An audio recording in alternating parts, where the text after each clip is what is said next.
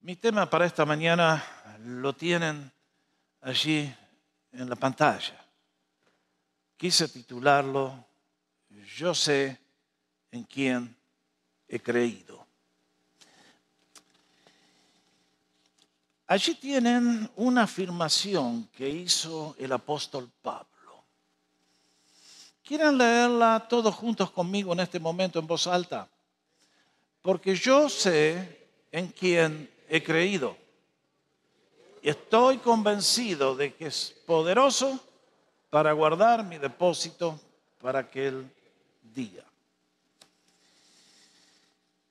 Esta es una afirmación asombrosa, digna de ser llevada al corazón. El apóstol Pablo está en Roma encarcelado y le quedan pocos días de vida. Y escribe su última carta a su hijo espiritual Timoteo y allí le enseña muchas cosas. Pero también cerrando el escrito nos da esta afirmación notable. Aquí el apóstol nos marca una, nos recuerda que en la vida hay tres tipos de personas. Hay algunos que no creen en nada, absolutamente en nada. Si uno les preguntara qué dice usted acerca de Dios, del diablo, de la Biblia, del cielo, del infierno, de la salvación, no dice, yo no sé, ni me interesa. Hay otros que dicen, bueno, yo creo. Y las creencias que pueden tener pueden ser buenas o malas dependiendo de dónde hayan estado aprendiendo las ideas. Pero aquí el apóstol nos enseña que hay un tercer nivel. Este es un hombre que, no nos, que, no, que nos dice, nada, yo no creo nada, o creo algunas cosas. ¿Cómo dice? Yo he depositado mi fe en una persona viviente, su nombre es Jesucristo. Yo no solamente creo ciertas doctrinas, yo he tenido un encuentro personal con alguien que con su vida, su poder y sus enseñanzas me cambió y me hizo un hombre nuevo. Y por lo tanto puedo encarar el día de la eternidad sabiendo que Él es el que guarda mi depósito. Lo más precioso que es mi alma, quién soy yo, Él lo está custodiando. Está en las mejores manos que puede haber. Y realmente, mis hermanos, esta es una afirmación que si usted nunca la había visto, le recomiendo que la grabe en su conciencia y en su corazón. ¿En quién has creído tú? ¿En quién crees? ¿En quién crees en relación a los temas fundamentales de la vida? Es por eso que este párrafo del Evangelio de Juan va a contestar la pregunta, ¿por qué puedo yo creer en Jesús? Y vamos a ver que el Señor hace algunas afirmaciones que realmente solamente Él las pudo hacer. Si cualquier ser humano hubiera dicho las cosas que el Señor dijo, hoy lo encerramos en un manicomio. Pero el Señor, ya vamos a ver por qué también hizo estas afirmaciones. Ahora, antes de considerar, déjenme recordarles algo más con respecto al capítulo 5 de Juan. Ustedes vimos el domingo pasado la sanidad de este hombre paralítico. Dios escogió a ese hombre porque no tenía quien le ayude. Estaba abandonado, cero chance. 38 años de frustración. Ahora, para ustedes que les gusta leer la Biblia en serio, les quiero dar un challenge, un desafío. Si ustedes leen Juan capítulo 5, tiene una correspondencia tremenda con Éxodo capítulo 15. Allí en Éxodo capítulo 15. El pueblo hebreo acaba de salir de Egipto, han cruzado el mar rojo, tremendo milagro del Señor. Y entonces caminan tres días por el desierto y empezaron a quejarse. Dios hizo un milagro portentoso para ellos y entonces les dijo esto que les dice a ellos, a ustedes y a mí en este día también porque es una promesa que vale para el pueblo de Dios de todas las edades. Como dijo el Señor, si escuchas atentamente la voz del Señor tu Dios y haces lo recto ante sus ojos, si prestas atención a sus mandamientos y guardas todas sus leyes, ninguna enfermedad de las que envié a Egipto te enviaré a ti, porque yo soy el Señor, tu sanador. Mire qué promesa. Usted se enferma. Hoy vamos al hospital, está cargado de gente que va a morir porque no conocen a Jesús y no saben que Él puede ser nuestro sanador. Pero lógicamente que hay una condición que ustedes y yo tenemos que cumplir. Dios, como dijimos la semana pasada, no tira sus milagros como un político que anda tirando billetes desde el tren. Esa es una historia de Argentina, disculpen ustedes. Otro día se las cuento. Pero en este caso el Señor a ustedes y a mí nos recuerda con este milagro de sanidad que Él está cumpliendo lo que le prometió a su pueblo. Que si nosotros tenemos la actitud correcta de ser sabios y obedientes, el Señor, todas las plagas que le puso a Egipto nunca nos va a poner a nosotros. ¿Quiere decir que nosotros vamos a tener salud perfecta? No sé, creo que no. Pero una cosa sí, que en la lucha espiritual que nos encontramos, el Señor va a venir a nuestro rescate y a hacer lo que nadie puede hacer. Ni la medicina, ni los tratamientos, ni el hospital, ni nadie. Porque el Señor es omnipotente. Y cuando Él estira su mano, bendice y la enfermedad se va. Ahora, este es el tema del milagro. Él le estaba recordando a la nación que ese milagro solamente Dios lo pudo haber hecho. Y que para Él no hay límites. Pero ustedes vieron la reacción que produjo.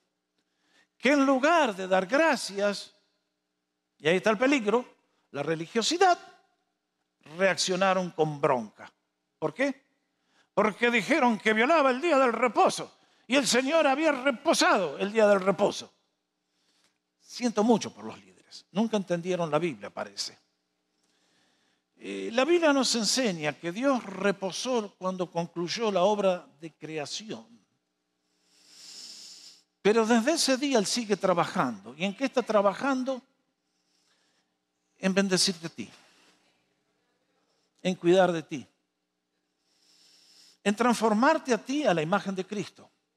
Y saben una cosa, para Dios hacer una galaxia es cambio chico, pero transformarte a ti a la imagen de Cristo le cuesta un Getsemaní todos los días. Es la tarea más difícil, costosa que Cristo tiene que hacer. Nosotros somos vallo barro fallido y en lugar de colaborar con el alfabeto divino, siempre le llevamos la contra. Demos gracias que el amor del Señor es más persistente que toda nuestra miseria. Y es por eso que ahora, a partir de este momento, en el Evangelio de Juan hay un cambio. En los primeros cuatro capítulos, el Señor ha estado obrando solo, ha formado el equipo de trabajo. Primer milagro, la mamá le pide ayuda. Segundo milagro, el noble le pide ayuda.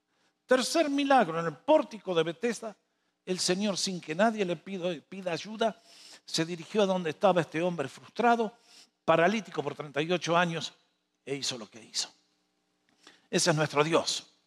Pero la consecuencia es que comienza el periodo de hostilidad que finalmente lo va a llevar a la cruz.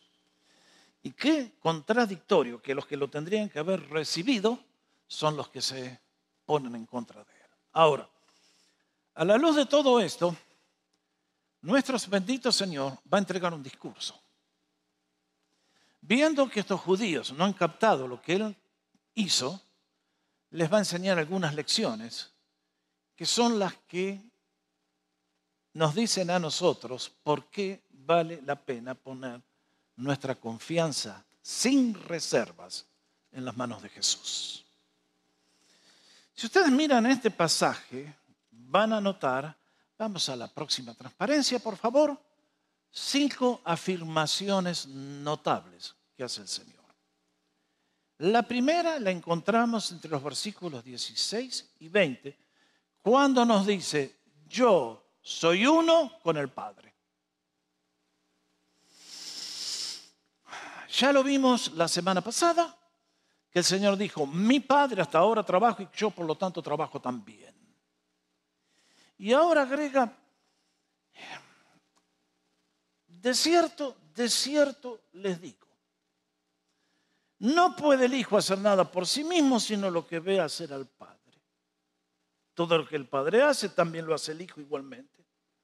Porque el Padre ama al Hijo y le muestra todas las cosas que él hace, y mayores obras que éstas le mostrará, de modo que ustedes se admiren.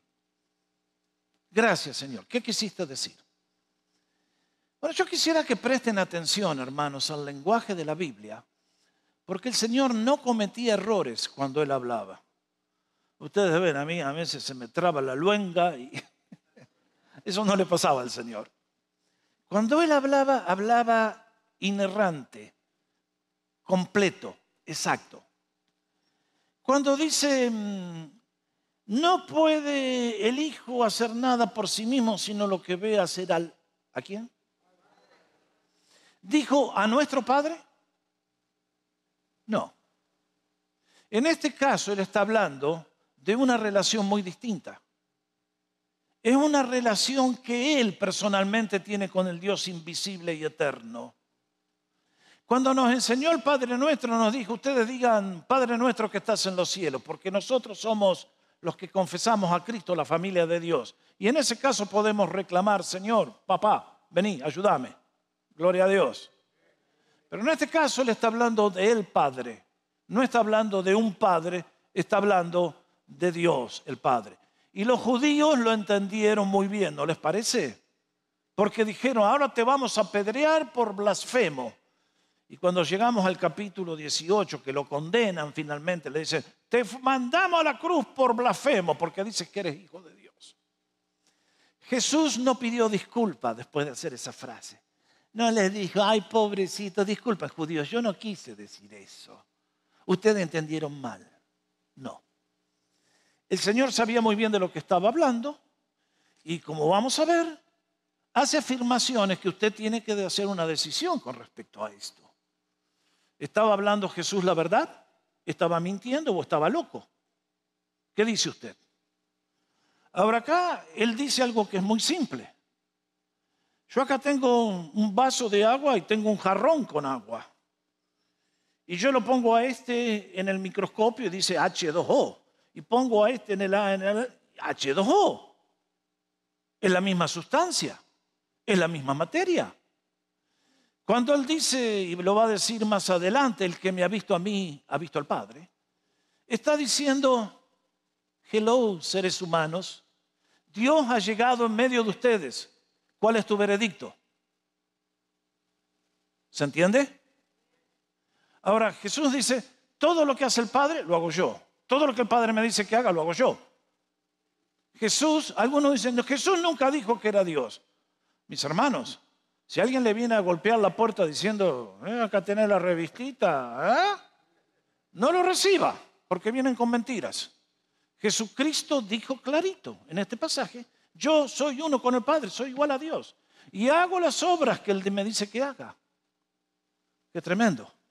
Y nos dice más, y mayores obras que esta les mostrará, de modo que ustedes se admiren. ¿De qué estás hablando, Señor? Bueno, que yo creo en Jesús básicamente por muchas cosas. Pero ustedes saben que en la universidad hay una materia que se llama religiones comparadas. Y tratan de encontrar en qué son comunes todas las religiones humanas y el cristianismo. ¿Y saben una cosa? Jesús no entra en esa clase. Porque Jesús el tercer día después de haber muerto se levantó victorioso sobre la muerte y hoy tiene las llaves del área y del infierno en su mano. Jesús no pertenece a las otras categorías. No, Jesús liquida la clase de religiones comparadas. Hace años atrás el Vaticano organizó en la capilla de San Francisco de Asís una religión de todas las comparadas, de los que tocan el y la cobra tú, tú, tú, tú mis hermanos, hay un solo Dios. Se llama Jesús. Esta es la primera afirmación. Él es uno con el Padre. Qué tremendo. Segunda afirmación. Yo soy quien otorga la vida espiritual. Versículos 21 y 26. Allí en la pantalla dice, como el Padre levanta a los muertos y les da vida, así también el Hijo a los que quiere da vida. De cierto, de cierto les digo, viene la hora, y ahora es, cuando los muertos oirán la voz del Hijo de Dios y los que la oigan vivirán. ¿De qué estás hablando, Señor? El Señor no está hablando en este caso de los bebés que trae la cigüeña de París. Está hablando de muertos espirituales que son ustedes y yo por nacimiento. Todo ser humano que vive en este mundo es un cadáver espiritual, está enterrado en un sepulcro sin ninguna esperanza. Ustedes y yo, al igual que ese paralítico, no tenemos ninguna posibilidad de hacer algo que agrade a Dios. Ustedes y yo hemos quebrado todos los mandamientos a propósito, gustosamente, y en esta mañana estamos sentados acá dice, ¿y a mí qué? De acuerdo, de acuerdo, tranquilo. Pero mis hermanos, dice la palabra de Dios hablando San Pablo a los Efesios, Dios le dio vida a ustedes cuando estaban muertos en vuestros delitos y pecados. Un muerto no puede hacer nada para ayudarse. Un muerto está cadáver muerto. ¿Les conté? Qué burrada esa, ¿eh? Eso es una rebusnancia. ¿eh? Pero esto es lo que está diciendo el Señor. Pero acá nos afirma Él que como el Padre levanta a los muertos y les da vida, así también el Hijo a los que quiere da vida. Ahora, mis hermanos, yo les ruego a todos que presten atención. Porque nosotros hoy predicamos a un Cristo que te invite y te dice, ven, a todos los sedientos vengan a las aguas. A todos los que tienen hambre, vengan, coman pan gratuitamente. Pero hay una realidad que no se predica en los púlpitos. Es que usted va a venir cuando Dios lo despierte, si no usted se pierde. Hay mucha gente que dice, ah, bueno, yo creo a mi manera. Yo creo cuando quiero. Yo creo, hermano, Tú te vas a salvar si Cristo se compadece de ti y te llama, si no te pierdes. Esto pone en nuestros hombros una responsabilidad inmensa. Porque yo no puedo, yo no soy el capitán de la embarcación. El capitán de la embarcación está allá arriba. Y yo tengo el privilegio de responder a su llamado y a su invitación. ¿Cómo dice? Así también el Hijo a los que quiere da vida había una multitud de ciegos y paralíticos y solamente el Señor le dio vida a uno. Esto es solemne, mis hermanos. Yo predico el Evangelio en estos momentos, el Señor salva a algunos, otros se van a perder. Cuidado, mis hermanos. Les pedí que leyéramos Eclesiastés para enseñarles a todos. Cuando te acerques a la casa de Dios, llega con la actitud correcta, por favor porque Dios no se agrada del insensato. No vengas acá adelante de la presencia del Dios que te está viendo a decir, ja, ja, ja, tú decides. Dios no va a cambiar las reglas por ti, ni por mí, ni por nadie. Su palabra es eterna y sus mandamientos son para todas las generaciones, incluyendo la nuestra aquí en California. Por eso les dice que viene la hora, y esta es la gran oportunidad, cuando los muertos oirán la voz del Hijo de Dios y los que la oigan vivirán. Este es el privilegio. Que cuando Dios envió a su Hijo a predicar el Evangelio, nos estaba dando a todos la posibilidad de salir de la sepultura espiritual, recibir salvación, tener vida eterna, adopción en la familia de Dios y vivir con Él por toda la eternidad. Eso solamente lo da el Señor. Pero dice algo más, que es mucho más serio. Tercera afirmación. Yo soy quien juzgará a cada persona. Versículos 22 y 27. Porque el Padre a nadie juzga, sino que todo el juicio lo dio al Hijo. Y además le dio autoridad de hacer juicio por cuanto es el Hijo de Dios, el Hijo del hombre. Bueno, queridos, Acá el Señor está haciendo referencia a algo que a ustedes y a mí nos debería hacer personas muy serias, muy solemnes, muy responsables todos los días de mi vida. No solamente cuando vengo a la iglesia, sino cada instante, porque cada instante de mi vida lo estoy viviendo a los ojos de Dios. Y yo tengo un juicio que enfrentar. Dios te ha dado una vida que no es tuya, tú eres el administrador. Pero de tu administración, tú, yo, todos daremos cuentas a Dios. Y Él nos va a juzgar de acuerdo a los diez mandamientos, de acuerdo a la ley del amor. Y como veremos enseguida, hay dos destinos que aguardan a todo ser humano. Ustedes y yo, todos, sin excepción, estamos yendo a uno de esos dos destinos. Y el que decide el destino es Jesucristo. Y me llama la atención que dice, y además le dio autoridad de hacer juicio por cuanto es el Hijo del Hombre. Yo hubiera dicho, eh, le dio autoridad para hacer juicio porque es el Hijo de Dios, no el Hijo del Hombre. ¿Por qué? ¿Por qué el Señor usa ese título? Hay muchos detalles, no puedo entrar en ellos, pero el Señor nos está recordando que si tú y yo nos perdemos por nuestro pecado, porque traemos la simiente de Adán desde que ellos fueron expulsados del Edén, eso es cosa grave. Menos mal que Dios siempre dejó un camino para que los seres humanos pudieran ser reconciliados con Él, a lo largo de todas las generaciones. Pero en este momento nuestra responsabilidad es infinitamente más grande, porque Dios se hizo hombre para poder salvarnos. Y poder salvarnos al precio de su muerte en la cruz. Por eso dice, soy el Hijo del Hombre. Los seres humanos nos jactamos, nos ponemos títulos así de grande presidente, su señoría, su majestad. Cristo siendo el dueño del universo, el dador de la vida, el que te sostiene a ti con sus manos maravillosas, te dice, yo soy el Hijo del Hombre, yo morí por ti, pero por eso también te voy a juzgar. Cuidado, mis hermanos. Ustedes que crecieron en la iglesia popular, lo repetían en el credo. ¿Cómo decía el credo? El cual volverá a juzgar a los vivos y a los muertos. Cuarto, yo soy quien otorga salvación. Versículo 24. Bueno, queridos, acá yo encuentro una de las promesas más hermosas de toda la Biblia. De cierto, de cierto, les digo, el que oye mi palabra y cree al que me envió, tiene vida eterna. Y no vendrá condenación, sino que ha pasado de muerte a vida.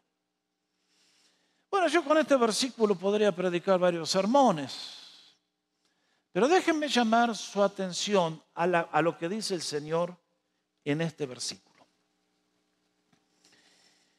Piensen en esto.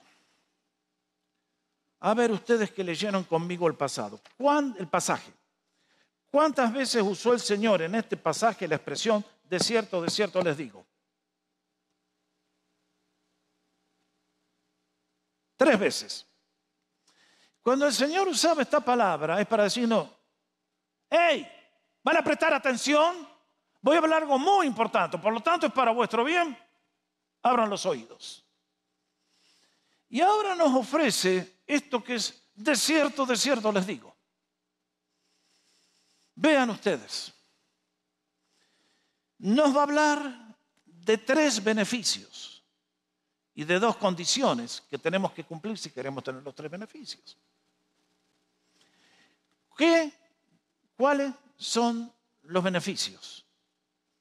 Los voy a poner en este orden. Primero, no vendrá a condenación. Hace un rato les dije que todo ser humano tiene una hora de juicio con Dios y espera una condenación o una vida eterna.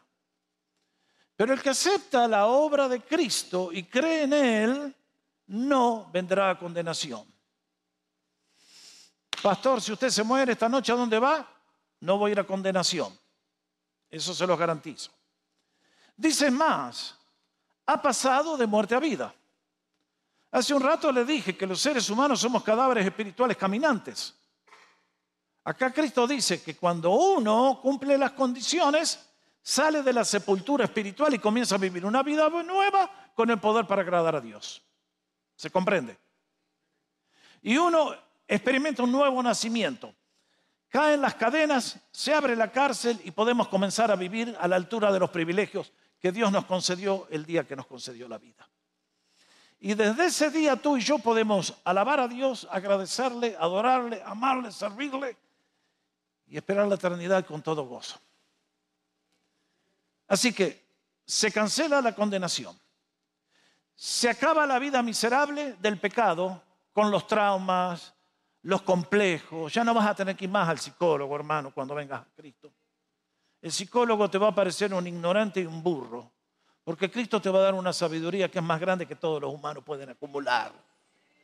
Y si ustedes y yo seguimos a Jesús, vamos a saber lo que es caminar victoriosamente, aún en medio de pruebas muy adversas. Y es por eso que le dice, no vendrá condenación. Ha pasado de la muerte a la vida. En el futuro, nada. En el pasado, todo arreglado. Y en el presente, tiene vida eterna.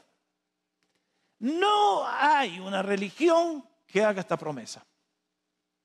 Noten bien que no dice tendrá vida eterna. Si te portas bien, hermanito, y si te portas bien, cholita, y empezás a dejar de chismear, y empezás a dejar de hacer las cosas feas, entonces en una de esas el Señor te mira bien. Eso sí, yo no te puedo garantizar nada. Buena suerte. Jesús no dijo eso. Jesús dijo que el que cumple las condiciones tiene vida eterna. Márquelo. Es la frase clave del pasaje. Porque la salvación es una posesión automática, instantánea, para todo aquel que cumple las condiciones. Tres beneficios. Vida eterna hoy, pasado limpio, futuro asegurado. ¿Cómo lo recibimos? ¿Cómo dijo? El que oye mi palabra y confía. Ahí está.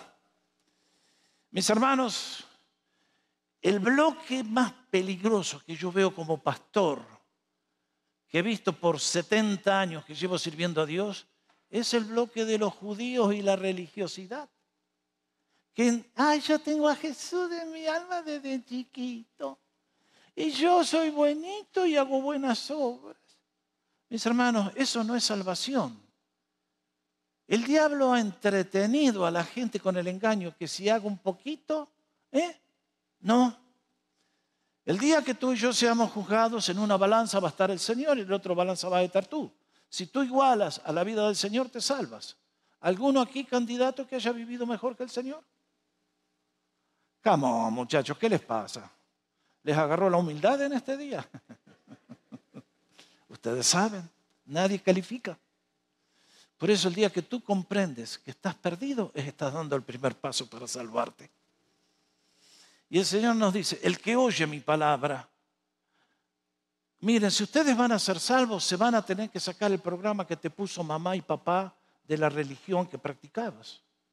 Y vas a tener que empezar a escuchar la voz de Jesús, que te habla a través de este libro bendito. Porque sencillamente el que escucha su voz, su palabra, y que dice, y cree. Ah, sí. Hay un día que tú y yo tenemos que hacer un commitment con Jesús, asumir un compromiso. Tenemos que decirle, Señor, escuché tu voz, yo no me puedo salvar. Pero te doy gracias que me amas tanto que enviaste a tu Hijo a morir por mí, a cargar mi culpa, mi pecado y mi vergüenza. Es por eso, Señor, que creo lo que tú me dices. Y porque tú me dices que el que cree tiene vida eterna, Señor, yo quiero vida eterna ya. Y el Señor, ustedes lo, yo lo hemos experimentado, y tantos otros, un día vinimos dando un paso de fe, invitamos a Jesús a nuestra vida, dijimos, Señor, creo, y se encendieron todas las luces y el Señor nació en nuestra vida. Se fue el frío, vino el calor, se fue la oscuridad, vino la luz, se fue la amargura, vino la alegría. Jesús ofrece vida eterna. ¿A quiénes? A todo el que escucha, a todo el que cree, y esto significa obediencia. Es por eso que el Señor nos dice, no vendrá condenación, pasó de muerte a vida, tiene. Yo no estoy esperando a ver qué me van a decir. El día que yo creí mi nombre fue anotado en el libro de la vida que está en los cielos. Y es lo mismo que ocurre con cada creyente humilde y sincero que pone su fe en Jesucristo. El Señor dijo, el que oye mi palabra tiene vida eterna. Y cuando el Señor promete es porque Él cumple. Bendito sea el nombre del Señor.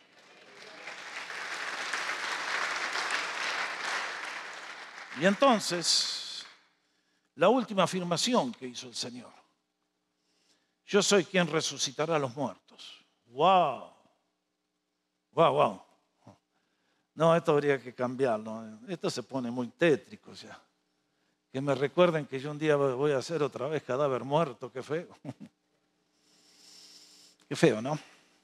Qué sentencia durísima que pasó el Señor.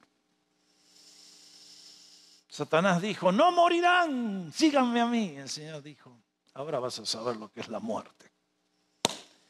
Y es feo, ¿eh? El tema es feo, muchachos. Yo recuerdo cuando era 20 y ven mis fotos y era un chico esbelto y delgadito. Y ustedes saben que nos vamos y nos vamos de este mundo humillados. En fin, ¿para qué vamos a hablar? Y del otro lado, ahora mis hermanos, ¿ustedes se dan cuenta que el Señor es el único que nos puede abrir una ventanita y mostrarnos algo del futuro? ¿Enseñó Buda sobre lo que nos espera en el más allá? Enseñó. Y para colmo, el diablo siempre inventa religiones, ¿no? Hace unos años atrás, cuando los chicos se blow themselves up, metiéndose una bomba, lo hacían con la esperanza que del otro lado lo esperaban 70 vírgenes para atenderlos. Métale usted, hermano, si le gusta, ¿eh? ¿De dónde salió eso? Mentiras del infierno, del padre de las mentiras. No, no, no, no, no. Jesucristo habla de que el día que ustedes y yo morimos, partimos de este mundo y vamos a un lugar donde es muy difícil explicar estas cosas. Si quieren, busquen la serie en el sitio em, Hay vida más allá de la muerte. Expliqué todos estos temas en seis estudios. Pero queridos, el tema es este. El Señor es el único que habla con autoridad de lo que nos espera un minuto después de la muerte. ¿Dónde vas a estar? Tú, 30 segundos después de morir. ¿Dónde vas a estar? Lo sabes. Tienes que saberlo. Porque Jesús dice aquí, llegará el día cuando todos los que están en los sepulcros oirán su voz. Yo paso por los cementerios y ahí han quedado las placas nomás. El cuerpo ya se desapareció. Ustedes vieron las noticias con el submarino ese que explotó tristemente el otro día, matando a los cinco ocupantes. Miran las escenas del Titanic y ahí no, no quedaron ni rastro. Sí hay algunos zapatos de gente que perdió la vida en la tragedia. Un día fui acá a San Diego, estábamos yendo al Cabrillo National Park y hay una base americana ahí de la Marina y en la entrada tienen un cementerio y habían puesto en una placa lo que dice Apocalipsis. Y el mar entregó los muertos. ¿Dónde están los que perecieron en el Titanic? ¿Los puede juntar usted? Nadie puede hacer eso. Jesucristo sí tiene el poder. Para que ese cuerpo que hoy tienes y que un día se va a descomponer vuelva a ser reunido para comparecer en su presencia. Jesús tiene ese poder. Es por eso que yo no le tengo miedo a la muerte. Porque para los que hemos hecho la decisión de aceptar a Cristo en mi vida, dice el apóstol en Filipenses capítulo 3 versículo 20, porque nuestra ciudadanía está en los cielos Yo tengo tres pasaportes, tres nacionalidades, pero la más importante está allá arriba. Dice, ¿de dónde esperamos al Señor Jesús, el cual cambiará el cuerpo de la humillación nuestra en un cuerpo de gloria semejante al suyo? Ah, mis hermanos, qué futuro los que tenemos los que amamos a Jesús. Va a llegar un día cuando todos los muertos van a oír la voz del Hijo del Hombre y en un abrir y cerrar de ojos, cuerpo nuevo para estar en la eternidad. Pero ustedes vieron lo que dijo el Señor. Va a haber dos grandes bandos, dos grandes grupos. ¿Cuáles son ellos? Los que hicieron lo bueno y los que hicieron lo malo. ¿Qué es lo bueno? ¿Qué es lo malo? Tú lo sabes. Dios te ha dado una conciencia. Lo bueno es amar a Dios, es respetarle, conocerle, obedecerle. ¿Qué es lo malo? Hacer todo lo contrario a lo que Él nos ha enseñado que es bueno. Es hacer todas las cosas que van en contra de lo que es mejor para tu vida y lo que Él te ha dicho que lleva gloria a su nombre. Muchachos, chicas, el pecado paga feo. ¿eh? Te va a pagar feo en esta vida y te va a pagar peor en la eternidad. Te pasa boleta dolorosa aquí destruyendo tu vida, tu salud, tu mentalidad, tus hijos, todo, y después todavía te espera el lago de fuego. El Señor dijo que Él es el que tiene la autoridad para hacer eso. Y es entonces cuando uno llega a este punto que dice, ¿y tú en quién has creído? ¿En quién has creído? Le pregunto a ustedes, jovencitos, ¿en quién has creído? A ustedes, señores mayores, ¿en quién has creído? Solamente los que puedan decir, yo sé en quién he creído, en el Hijo bendito de Dios, que hizo cinco afirmaciones notables y es el único digno de recibir mi fe, mi adoración, mi amor, mi servicio. Es el único nombre dado a los hombres debajo del cielo en que podemos ser salvos el nombre de Jesús. ¿Qué dice Filipenses? Que el Padre le dio un nombre, que sobre todo nombre, porque va a llegar un día cuando todos los humanos tendrán que doblar rodillas delante del Señor y confesar que Jesucristo es Señor para gloria de Dios Padre. Si usted le ama, despiértese.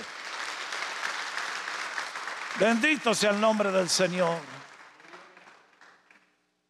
El consejo de Pablo, de, perdón, de Moisés para los creyentes, lo vimos allí en esa transparencia, la segunda. Si escuchas atentamente la voz del Señor tu Dios y haces lo recto ante sus ojos, si prestas atención a sus mandamientos y guardas todas sus leyes, entonces ninguna enfermedad de las que me envié a Egipto te enviaré a ti, porque yo soy el Señor tu sanador. El diablo paga mal, la incredulidad paga peor. Hoy mi invitación es a todos. Que Cristo te invita a decirte, ven, estemos a cuentas. Recíbeme en tu vida, declárame tu Señor, tu Salvador, y todas las promesas que he dado son acreditadas a tu cuenta y nada te podrá separar del amor de Dios que es en Cristo Jesús. Ese es el mensaje que predicamos. Es un mensaje de gozo, de esperanza, de posibilidades infinitas. Pero quiero decirles que todas esas son para los que aceptan la oferta. Para los que entran al reino. Para los que declaran a Jesús Señor y Salvador. Tú puedes ser uno de ellos si todavía no le has entregado tu corazón. Hoy, este momento es el mejor día. El Señor les bendiga. Vamos a orar.